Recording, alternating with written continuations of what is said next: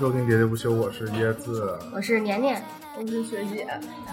我们今天请到了一位嘉宾，我们这期聊什么呢？主要还是取决于嘉宾的职业，嗯对吧？因对，为这也是我们那个规划的职业系列哈，虽然这挖了很大的坑三百六十五行系列，这个对年年年从那个今年年初啊，就可能已经追溯，已经不只是今年年初这个想法了。就许诺许诺要录一个类似这样的节目。蓄谋已久。我们这回要聊的是一个真刀真枪的 一个职业，嗯，是一个武道更强的职业。哎呦，是一个，迷惑你心智的。所以小兰的职业是一个什么样的职业呢？你我是医生，麻醉医生。是一个感觉我被麻痹了，非常厉害的麻醉师，就靠靠嘴麻呗，靠说话吗。靠颜值，靠颜值。其实你是我，我马上就晕了。其实你是我生活当中第一次见到这个职业。我的妈！我妈啊，真的，我是真的不知道，嗯，就是因为我可能忽略掉这个这个职业的存在。那我只能说你特别幸运啊，因为家里人都非常健康自己也非常健康，能够保持下去，就我只去见我好。看过牙，然后被牙牙科医生打了麻药。啊，所以牙院没有专门的，对啊就是牙医牙医本身也可我不知道以兼职麻醉，就是他们做局麻比较多，嗯，如果做全麻肯定需要专业的。因为他们说打就打了，没看他们要测什么剂量啥的，就掰开就打。看你也是有这个体型剂量的。看你这个体型，估计可能得多打点儿。对呀、他而且床上就打很随意啊，一会儿悄悄说还有感觉没？不能这么诋毁人家，毕竟是但是同行。好在说的不是我。嗯，行，那我们就那个就是开门见山，直接来说吧。啊、我们想呃采访一下这个小南，就是呃作为一个麻醉师，你的日常工作都是怎样的呢？给我们答疑解惑一下。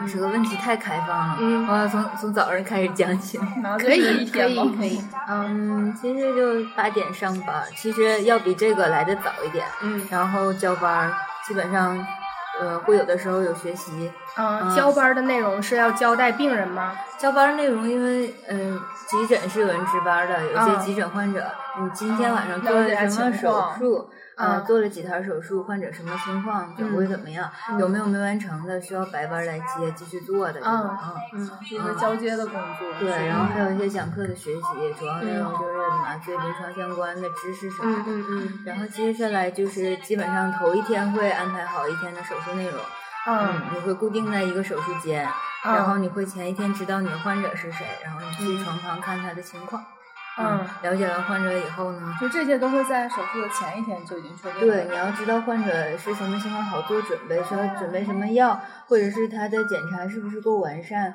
需不需要继续检查，能不能完成明天手术，啊，就要评估一下。嗯如果这些都符合，就要回去准备需要的东西、需要的药物。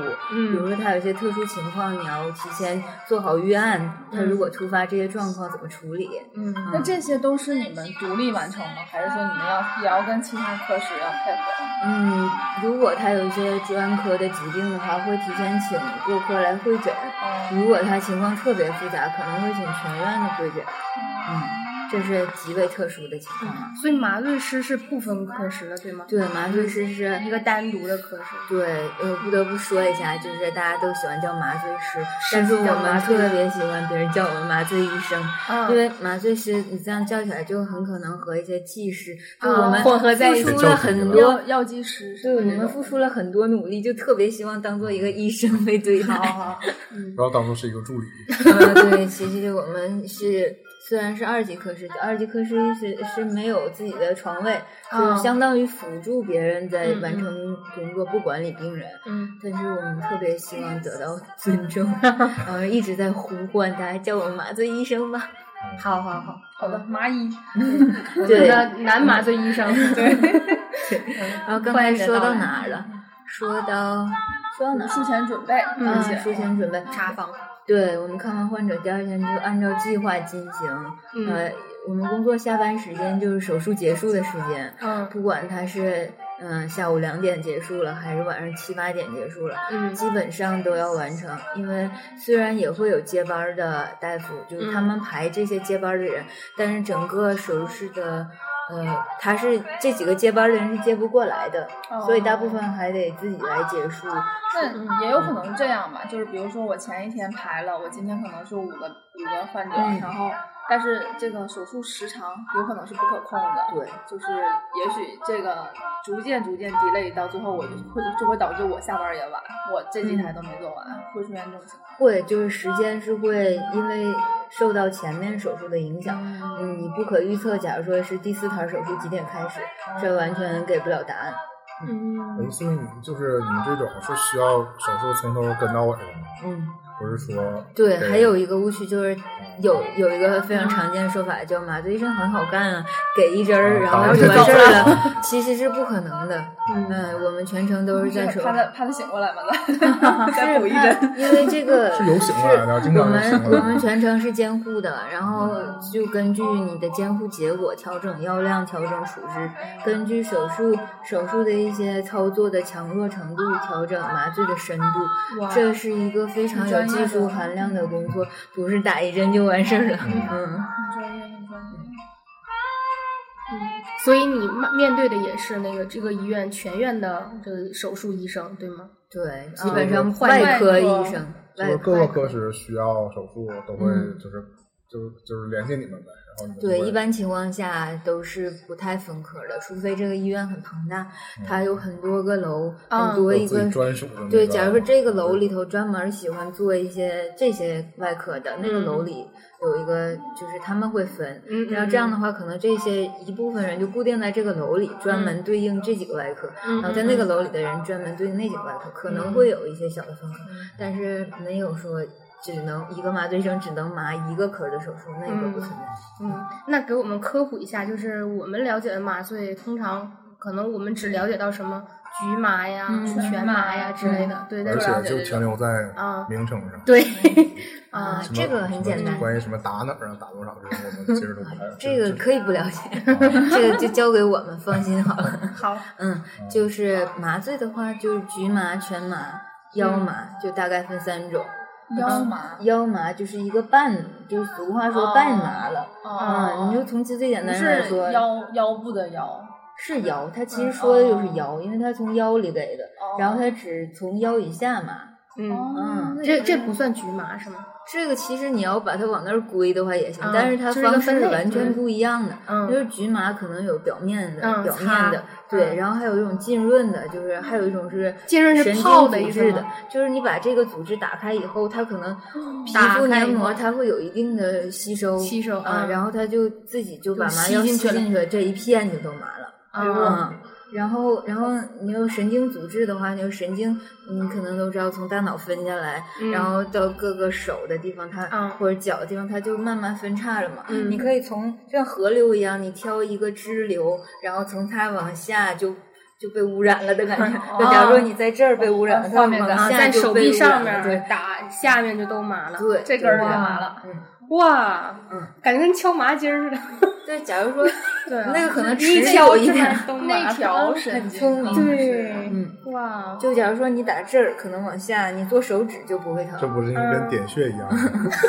那有就看起来非常 magic 啊。就是以前那种，我不知道是谣传还是怎么，就是说那个有那种气味儿的麻醉的吗？嗯有放在嗯就都市传说对，就是捂上嘴，然后你就晕了那种。这是有可？能的吗？嗯，我是我觉得它如果作用用于这个那个拐卖拐卖嗯人口，可能可能会，我我觉得不太会。是之前我看过有那种科普解密，说是嗯那个剂量也很难控制，所以 嗯，就是它，如果我们因为你说那个东西吸入的麻醉，对一般用于全麻的。嗯你要想做一个从清醒的全麻诱导，把它弄到一个麻醉的状态，其实它需要深呼吸好几口，哦 才能达到那个全身麻醉的状态。嗯你要拿一个手帕，其实它就很快就挥发掉了。对，然后就没了他又捂着嘴嘴，就是窒息的状态，又不往里头吸。所以说，我对这个可能如果有的话，那也很厉害。那有护士说的是拿了一个这样的东西，然后让你闻了之后呢，然后敲敲就晕你，就你就跟人走了，对你不是昏迷了，啊，你你就失去意识了，对类似没有失自主去意识了，清醒了，然后就跟着走。会有那种这种好神呐、都市对。对，但其实基于我对现假代麻醉药的了解，我感觉我做不到这一点。那就至于他们都是是怎么做到的，我就不知道了。最近卖迷药的都是假的，啊，对，然后对，有人这么说，说那被捂完了之后，然后跟着人去回回家，把那个存折拿出来，把钱给人取了，其实就是上当受骗了，哎，对，也其实好意思不好意思说，对，哎然后就栽赃给麻醉。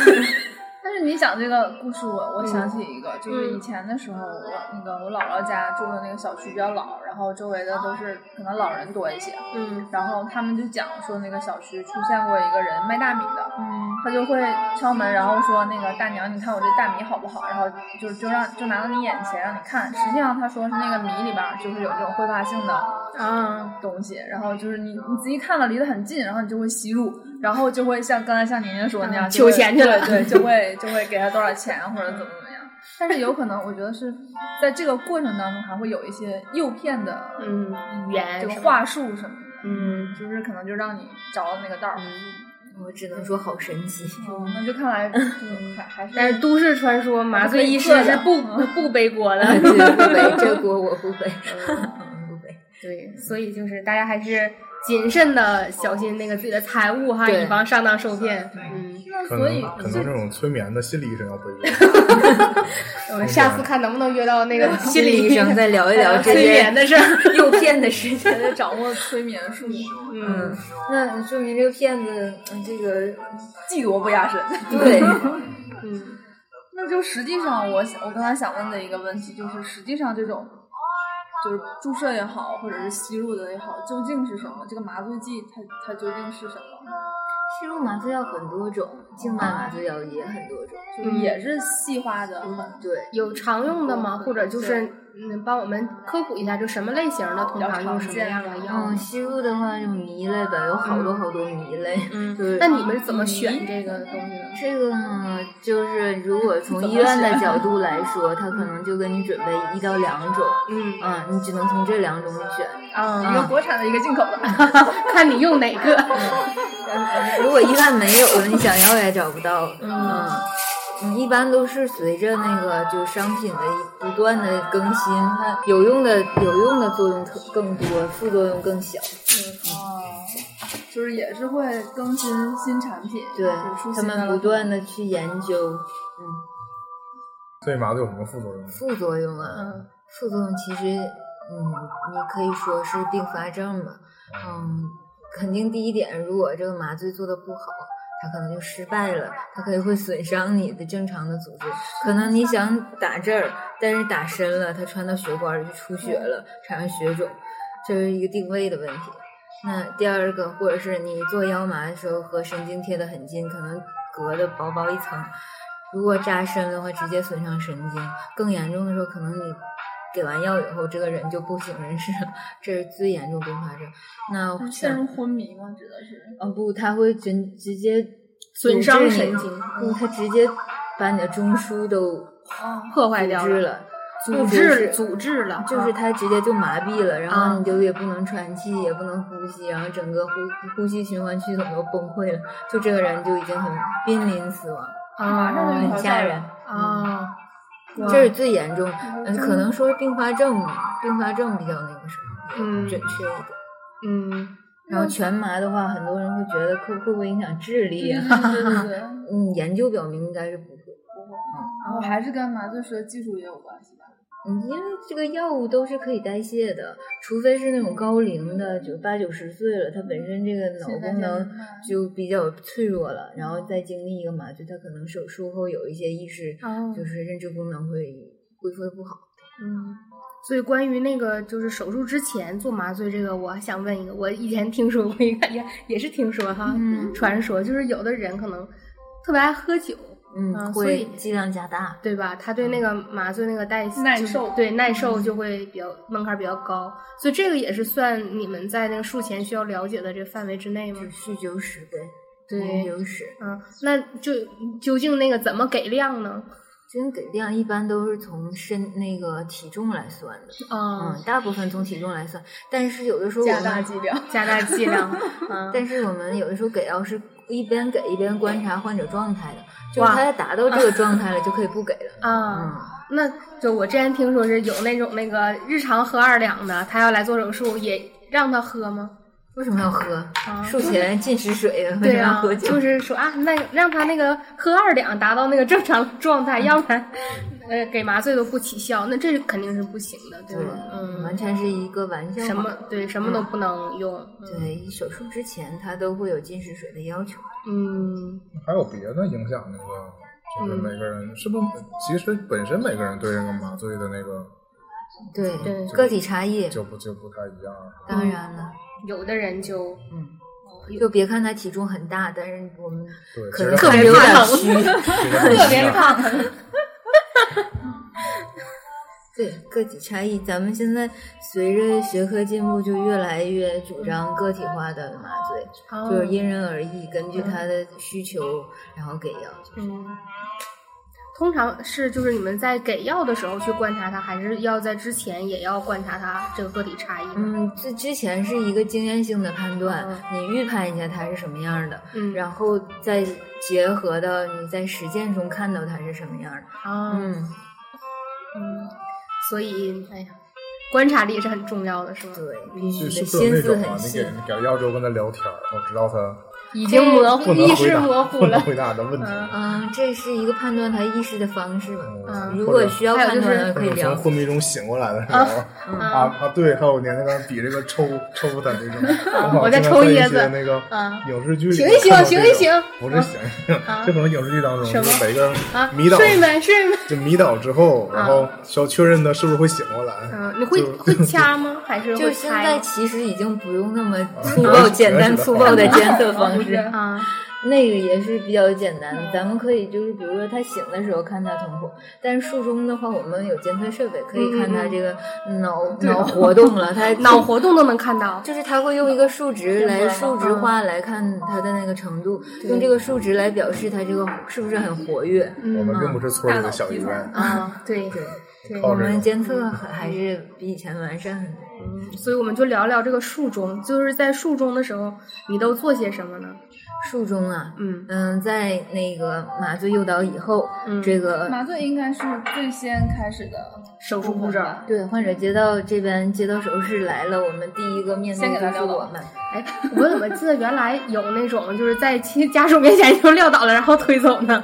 还是现在对待小孩子。啊嗯，他可能就是在外面比较哭闹，可能给了一个小小小的镇静，他就嗯没那么难受了，也比较好啊抱进来。嗯嗯，所但以就是大人一般还是要推进手清醒的推进手术室，然后从这块儿开始第一步。对咔开那个灯，然后 啊，就是那个无影灯啪一下亮的那个。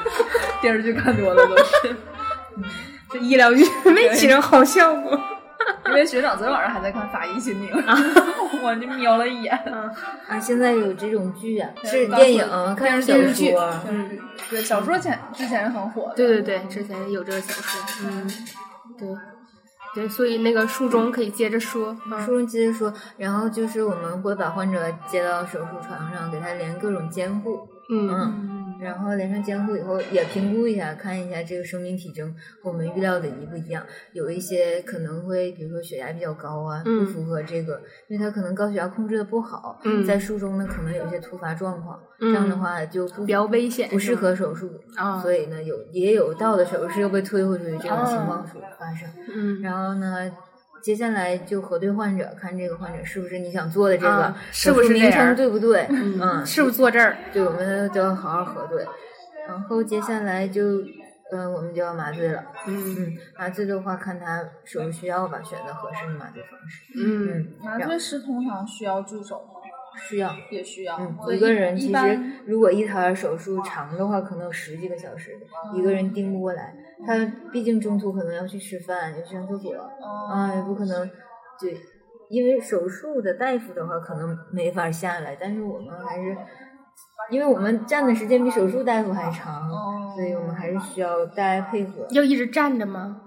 如果这个操作很精细，随时可能出现状况的话，还是可以要关注术野，嗯，因为有可能就一线之间这边血管，它就它、啊对它如果突发的紧急的出血，大血管出血的话是很紧迫的，必须第一时间发现，第一时间那这个如果是在你们离开的过程当中，如果发生，因为我们换的是不存在没有人离会一，直有人，对嗯，所以一般一台手术需要几个麻醉师？一般两个吧，至少。替班儿呗，是嗯，一替一换呗。然后这里边两个是，一个是麻醉医师，一个是助手麻醉医生。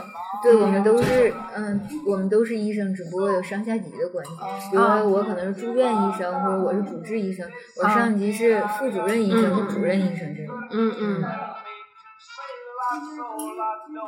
嗯，接下来就做手术了。嗯嗯，做手术完事儿，呃，等手术结束了，我们就唤醒，或者有一些患者，嗯，手术需要他可能带着气管导管进 ICU 继续治疗，哦你，就看唤醒他怎么。这个工作也是由你负责，对呀，你们是因为撂倒，还得负责给叫起来。对，就你们第一眼看见的是我，然后你们醒来第一眼看的还是我。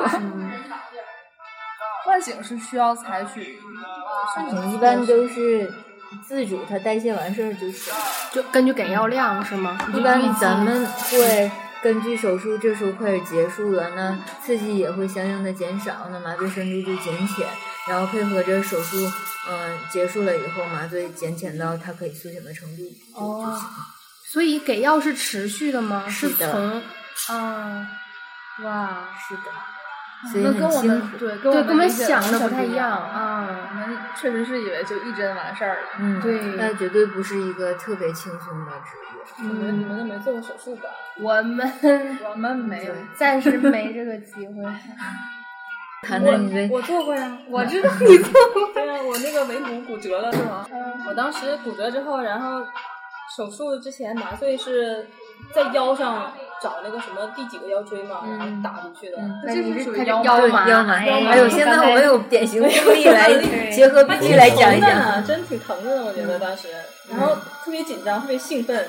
打了药，给了药之后我也不睡，后来给我给我一杆锭，应该是，镇静了一下，当时就感觉好飘的，真的。那么高兴呢不是就很紧张，特别紧张。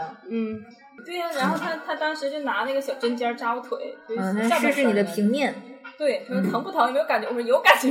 然后，有感觉可以，不疼就行。但是那时候我就说疼，然后 可能又加了吧，然后给了我个安定后来。但是他给我安定，我也没全睡着。你其实不需要睡着，所以你就是那种天生对这种东西比较耐受的人，迷我可能就是不倒你紧，张的，我不是什么耐不耐受的问题，特别紧张不能被人迷倒。意志力强。就大米绝对撂不倒他的那种。嗯，对呀、有的嘛。然后后来那个他那个针还挺深的呢，拔出来我都能感觉老长一个针了。对然后当时有你都有感个腰那块儿都有一个小点小点那小眼个对对对，眼，针眼，反正长得像小疙瘩。我是应该考虑去当特工，啊，那种就是一般人催眠不了你。啊 套不出来话那。种那种特工，比如已经已经中了那种迷药，嗯还能保持还清醒，那不就是抗日情神 剧对呀、就是抗日神剧那种。是吗我那？个斯嘉丽·约翰逊，嗯，手术之后出来之后要平躺嘛，嗯不让去枕平卧，防止头痛。对对对，去枕平卧嗯特别痛苦。啊，我我还挺喜欢不枕枕的。哎，打个岔，这个我真想知道为什么呀？这是什么原理？因为你这个打进去以后，你知道脑袋里有脑脊液吗？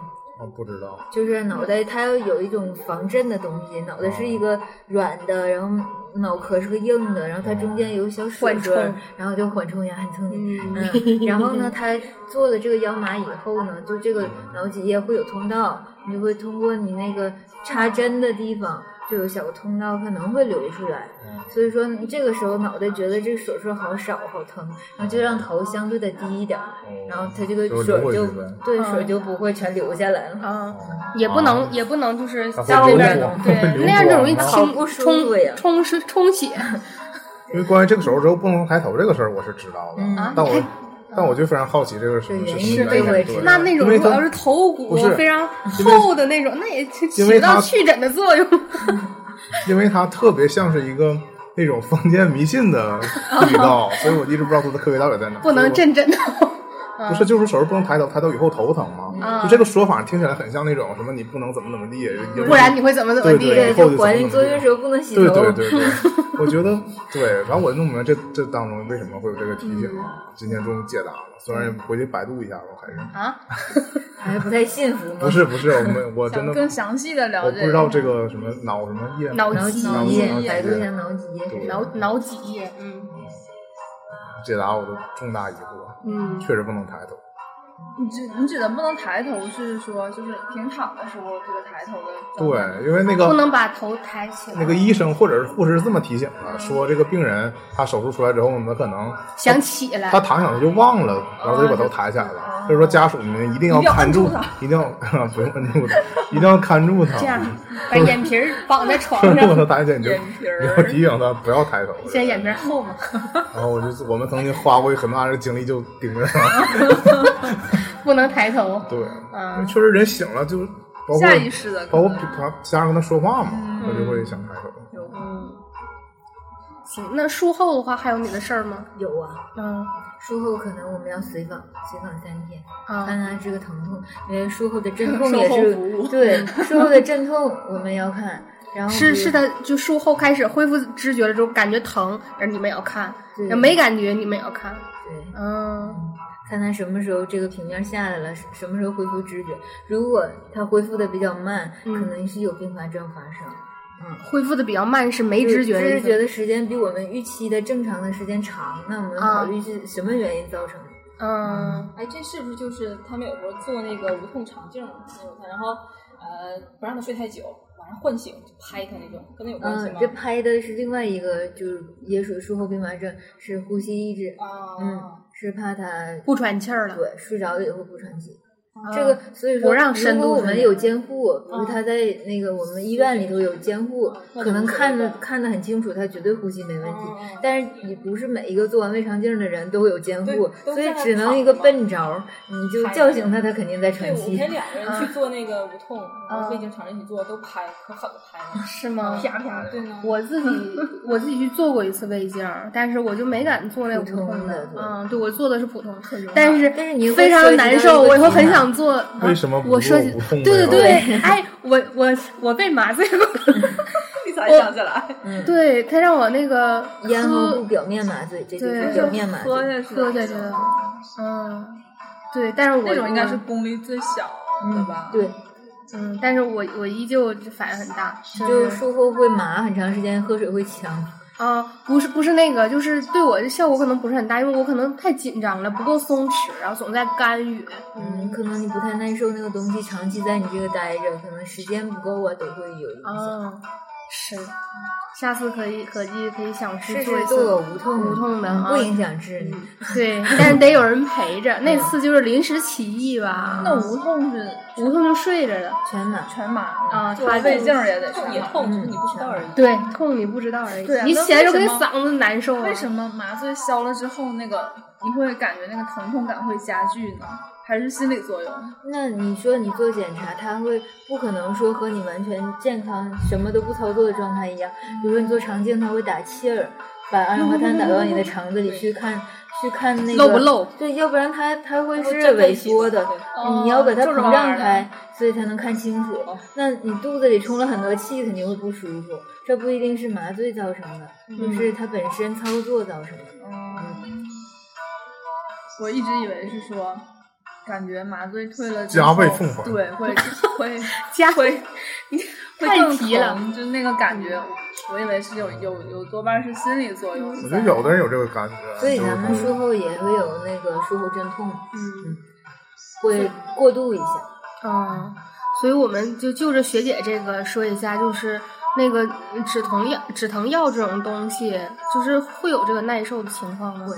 啊，就会越吃效果越然后会要选择更高级的吗。那就这种的话，跟频率跟剂量有关系吗？嗯，啊，那像我们那个比较关心的哈，就是那女生在经期疼痛，然后你可能一个月只吃一片左右的话，会产生这种依赖的情况吗。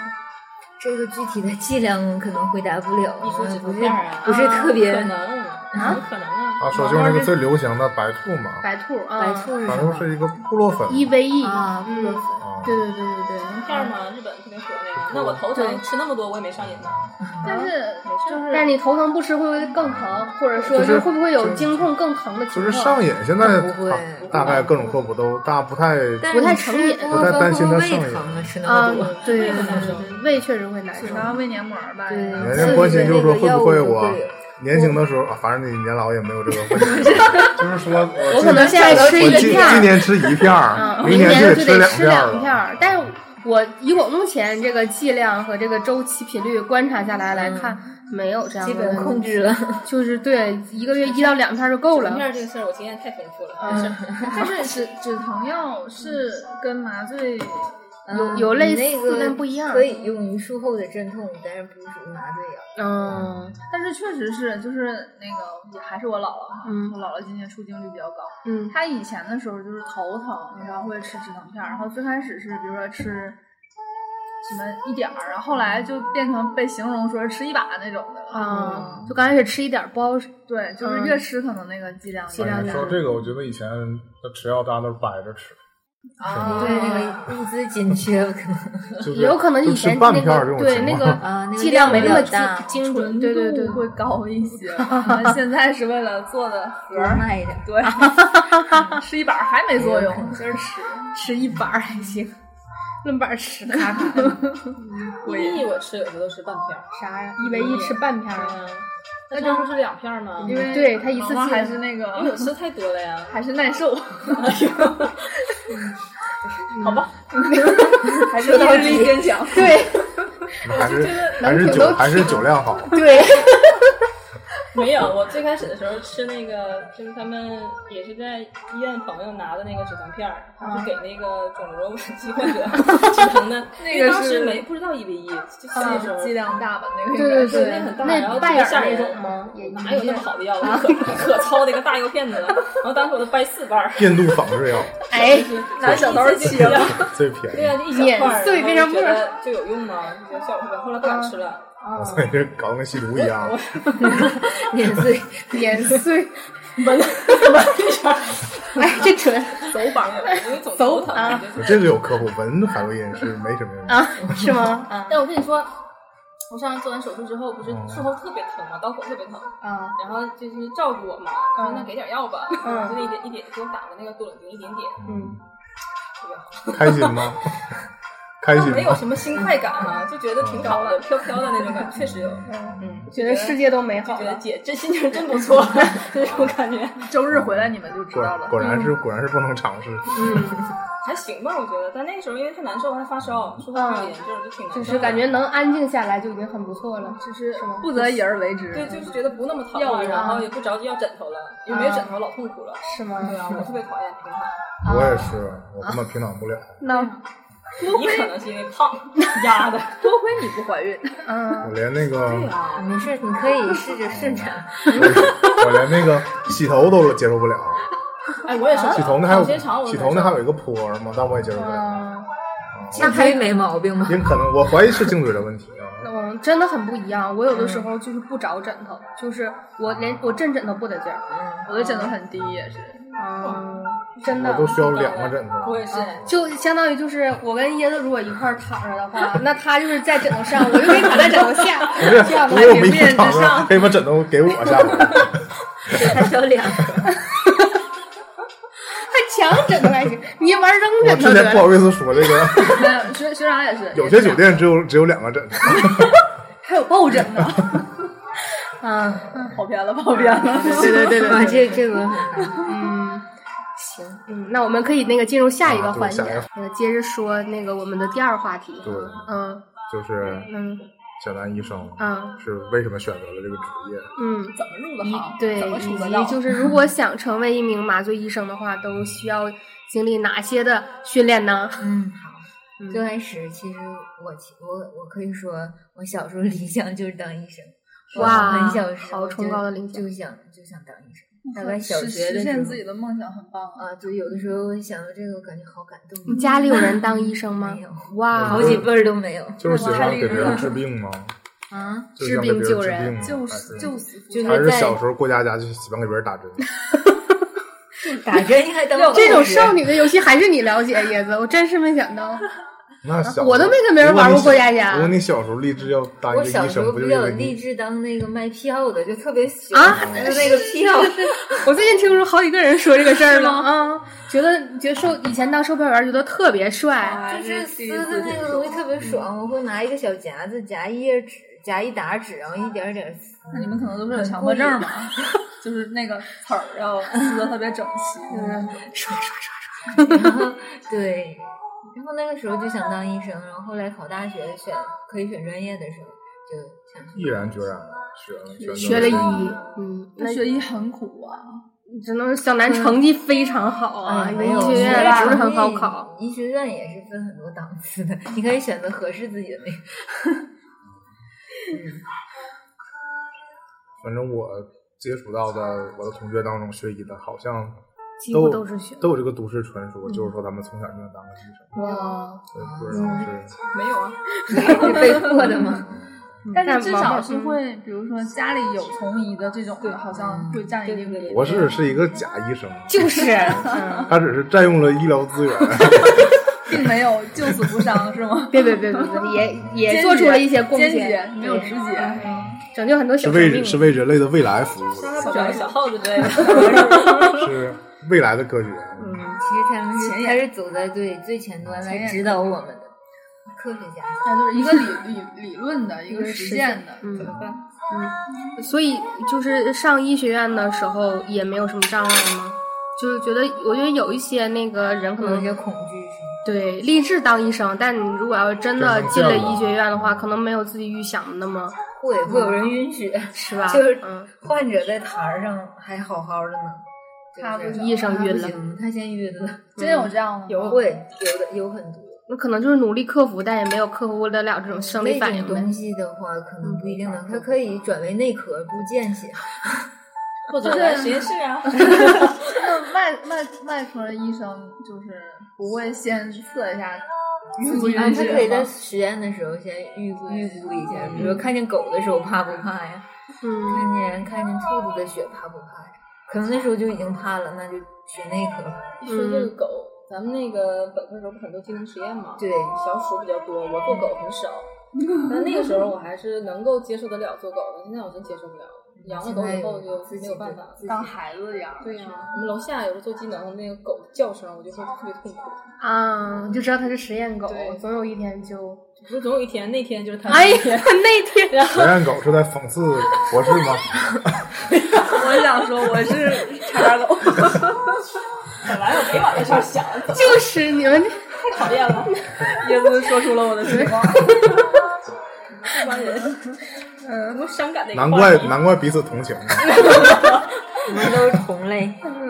嗯，那所以男医生是呃，就是毕业了之后就进医院实习了之后选的这个科室吗？还是嗯，研究生可以选，啊，可以选专业就有那个。方向？对，本科也是学临床是吗？对，本科就分临床、检验、嗯影像。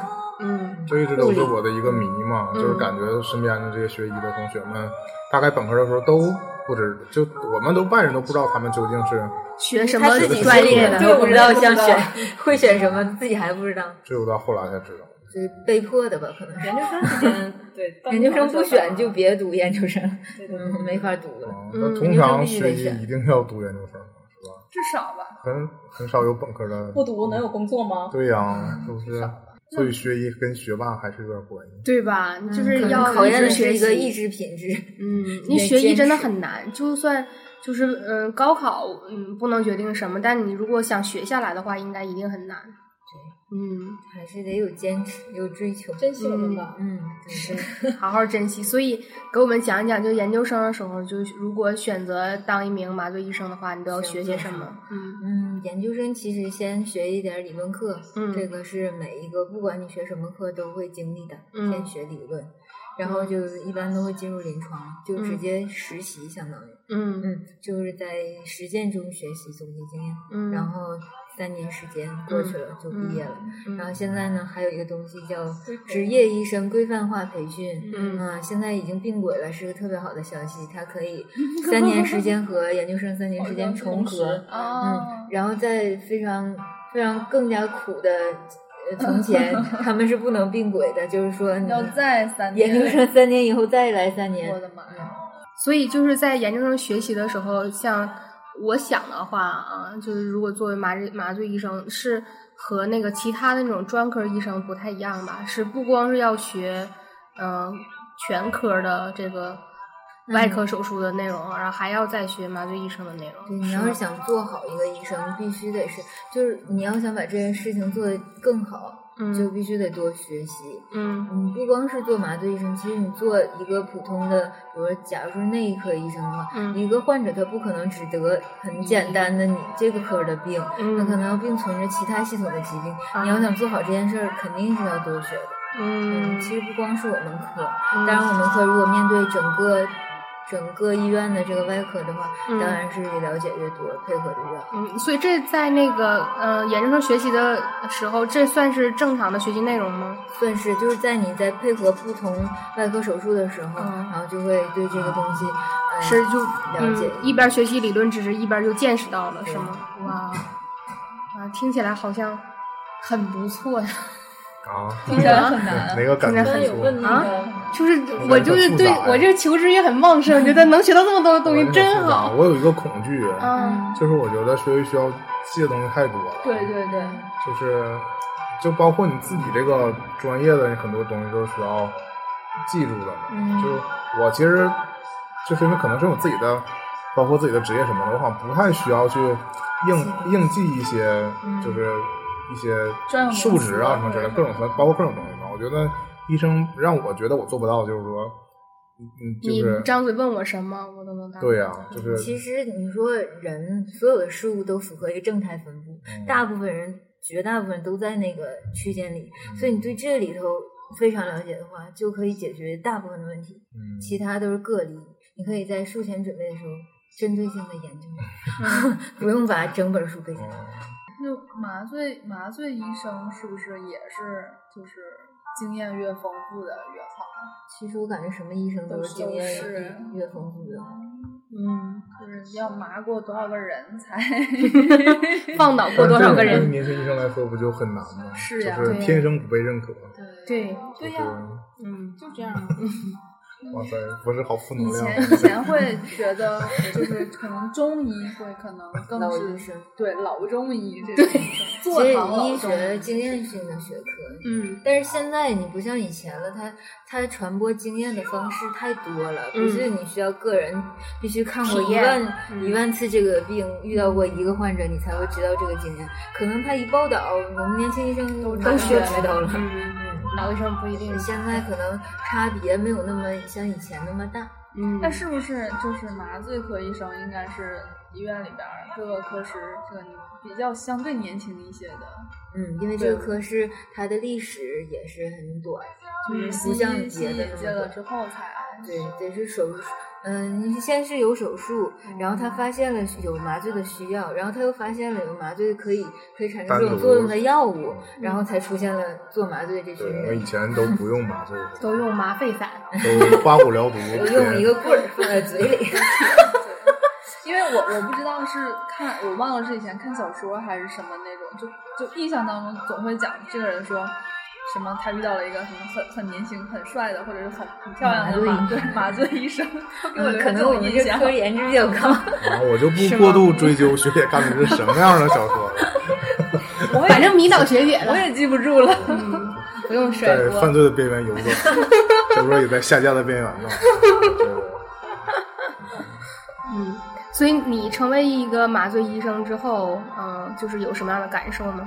嗯，就是越接触这个行，然后你越接触到患者，就会感觉到责任和压力会越来越大。嗯，那会有那个一段时间会有切手的感觉吗，就是嗯，我觉得这个东西可能是一段时间会有觉得不太顺手，然后你去找原因，嗯然后阶段性的，嗯，觉得自己这段时间过去了，嗯然后过渡到一个比较顺利的时期，然后过一段时间又，嗯，可能又出现新的问题了，嗯，然后再去循环往复循循环，然后不断的提升，不断成长。对，嗯，所以对你来说，你还就是在继续学习吗？就继续进进修学习的那种。当然了，其实嗯，都到了五五十岁、四五十岁的人，他要退休了，他也是在不断学习的。嗯嗯，这个其实是不是跟这个医学技术不断发展也是有啊，关因为我们要求它要提高，嗯然后就会有不断新产生的技术、新产生的药物、新产生的治疗方式，然后就都得去学。嗯，这个是不是主动学习的成分更大一些？不是在课室里就会组织你去学，怎么考试啊？啊，会开会开会呀、嗯必须得去啊，然后考试啊这些。但是就是这种感觉，好像是确实是发自内心的，就是我要通过学习新的这个，不然别人都会，解决这更多东西，对对对？对对，是这种感觉，而不是说比如说像被淘汰了可。能我们就这种就是被被动学习，呃，我们上周那个本来想约小南聊天嘛，然后小南参加了一个对专业的学术会议，嗯能跟我哎们就稍微分享一下吗？嗯，其实学术会议一般它不很神秘，主要嗯就是讲一讲比较热点的问题。嗯啊，热点问题可能各个医院的处理方式不一样，各个医院流程不一样，大家交换一下经验，嗯。然后再针对热点，比如说有没有分会场，然后大家讨论一下，研究一下，嗯或者比如说研究出来什么新药了，这个嗯制药的单位会有一个会场，把他们最先进的东西展示一下，然后我们。医院也去了解，嗯看看这个药有什么好的地方，可不可以用。嗯，行。哎，那刚刚有问那个就是胸外科的手术，他那个麻的那个肺子叶是啊，没问这个对，太对对太专业了。它是因为肺不是分，因为它是专业嘛，两个肺子可以分开通气。嗯那气管导导管可以有个侧口，然后一边会比较长，伸伸到这边的那个气管里，这边是一个侧口，然后通过上面是两个口，然后你可以夹断一个口，然后这面的时候就只有一面通气，那面就被夹断了，然后你就可以在尾线，就是这边夹断的这个这个操作这边的肺。哇这个这个很难，我觉得，啊，因为之前听那个胸外科人讲，他们的手术之前的麻醉的时间要比别人长很多，而嗯，且它现在难点就是把这个位置调好。对对对对嗯，就是随着那个工具越来越好，就用显示镜会比较好调。像以前他是靠听的，就是哇，你就看那个声呃，就用那个听诊器，看这边肺有呼吸音，那就是位置对了这边没有了，那就是这这边没违线了，那就啊它是靠听的，这个太然后夹边这个看有什么变化。嗯是以前是靠听来调，现在是看实现在靠看来直视调。医疗技术发展其实都靠一些设备，嗯然后带来很多便利，这太牛了。嗯，科技也是飞速发展，好了。嗯，以后还能全息投影呢。对，它现在有很多做那种四 D 的，然后它就 4D 就跟你扫描以后呈现出来一个啊一图样一样的那线，个嗯对，一模一样。它这个位置在哪里？你这个角度多少厘米到它，然后那个角度多少厘米到它，它有的时候可以就通过一个小小的针就直接插过去。哇，操作减少就不用破伤面打开，然后进到里面掏。先打开的时候比划了一下头啊，这个我确实是以前在在日剧里边看过，嗯真是真的。或者美剧那种。不看美剧。嗯，都是那个发达国家的事儿。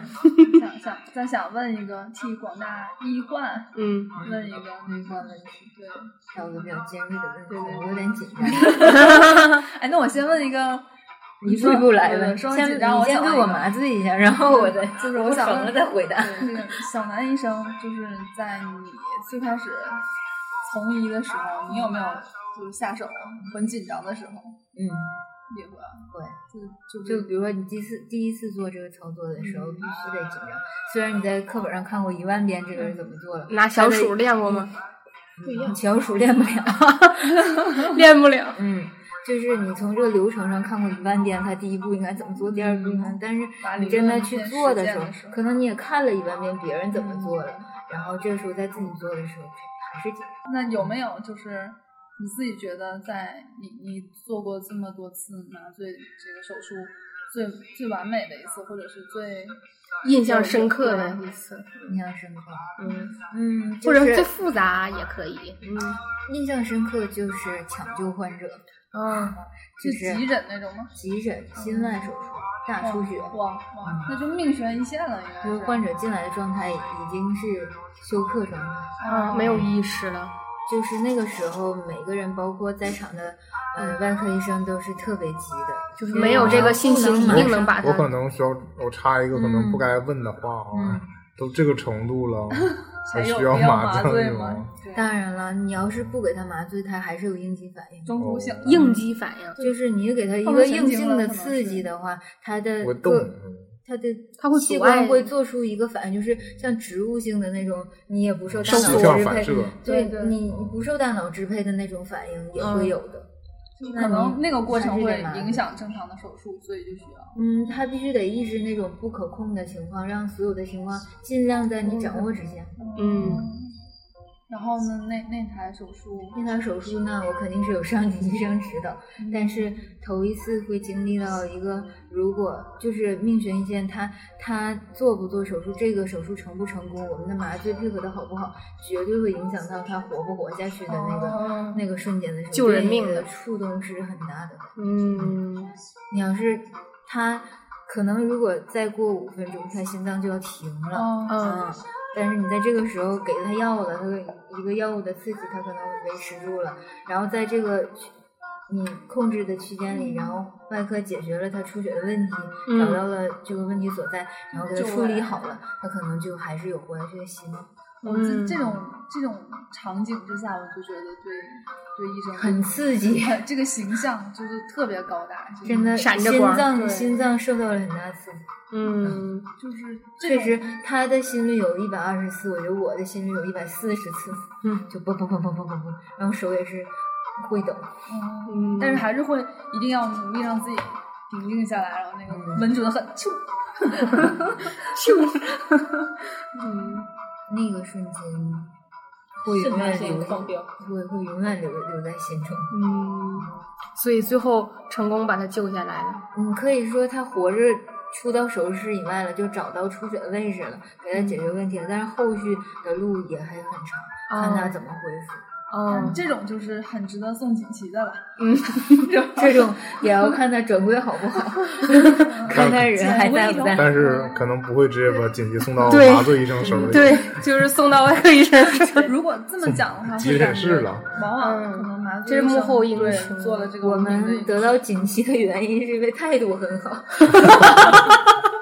就是比如说床旁看患者啊，就是嘘寒问暖，了解的病史很细，然后患者转归也非常好。在送外科锦旗的同时，想到了曾经有这样一位医生来到我床前，然后就顺带着给你也送其实也你。其实也是因为这个，毕竟就是大家认为这个跟 大家好像觉得没什么直接的那直接个关系嗯，就我觉得大家都是非常有文化的青年，但是其实也还是有很多误区。对对更别说现在就是，嗯，得病的，就是长期在医院出现的那些中年人，对这些了解会更不好。对所以要可怜你们了。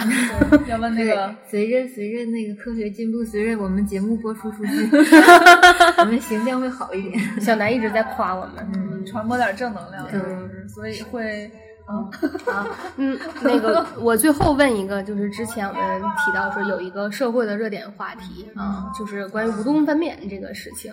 这个反正之前有曾经出现过一个热点话题，但是那个我们虽然看了一些那个科普文章，但是对这个了解还是不是很透彻吧？请那个小南医生给我们解答一下。解答一下，嗯，这个问题可能那个说一下那个那个患者吧，可能就是他生产的过程中经历了巨大的疼痛，可能无法承受。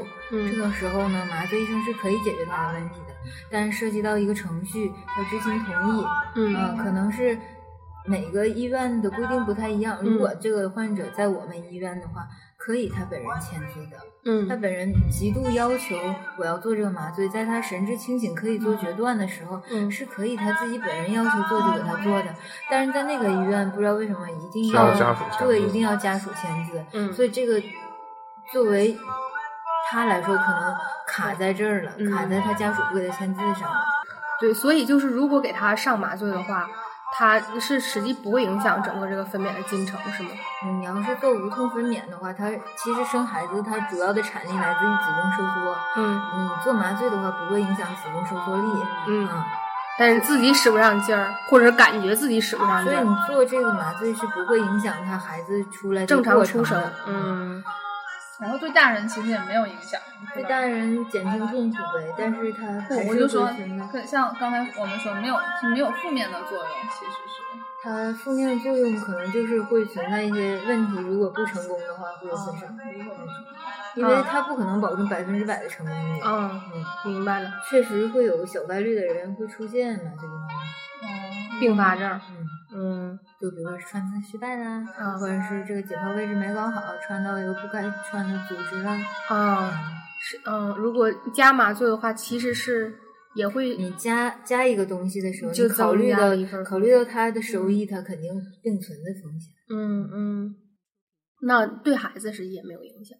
你做无痛分娩对孩子是没有影响。嗯你做全麻的话，可能他会考虑到一些药物进到嗯循环里，进到胎盘里，孩子嗯会吸收，然后他就会考虑不入胎盘，因为它有一个胎盘屏障，这些药物不通过这个屏障，不会到哦孩子那里去，或者说孩子出来以后，在其剩下的手术步骤里再用到那个药。嗯，哇，那我们今天的节目就录到这儿吧。感谢小南来给我们分享麻醉师的工作、嗯、学习以及日常，嗯，讲了很多很有误区的，嗯很有那个科学含量的东西 给我们了解。嗯揭开了真的可能神秘面纱的一角。嗯，没没有接触的话，真的就是不了解，这个嗯太专业了。行，希望那个以后有机会，小楠楠多来我们节目。上次没有机会能说到话。我特别 特别想通过你的节目，然后打开一扇窗子，多了解一下世界。我们也希望这样。我们也希，对对，我们也希望这样。你们都找我们来玩啊！对，好带我啊，们玩儿。多找学习好的人玩儿，不跟那些学习不好的人。对我妈不让跟你玩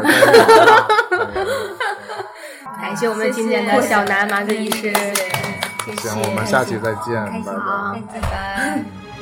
越过山丘。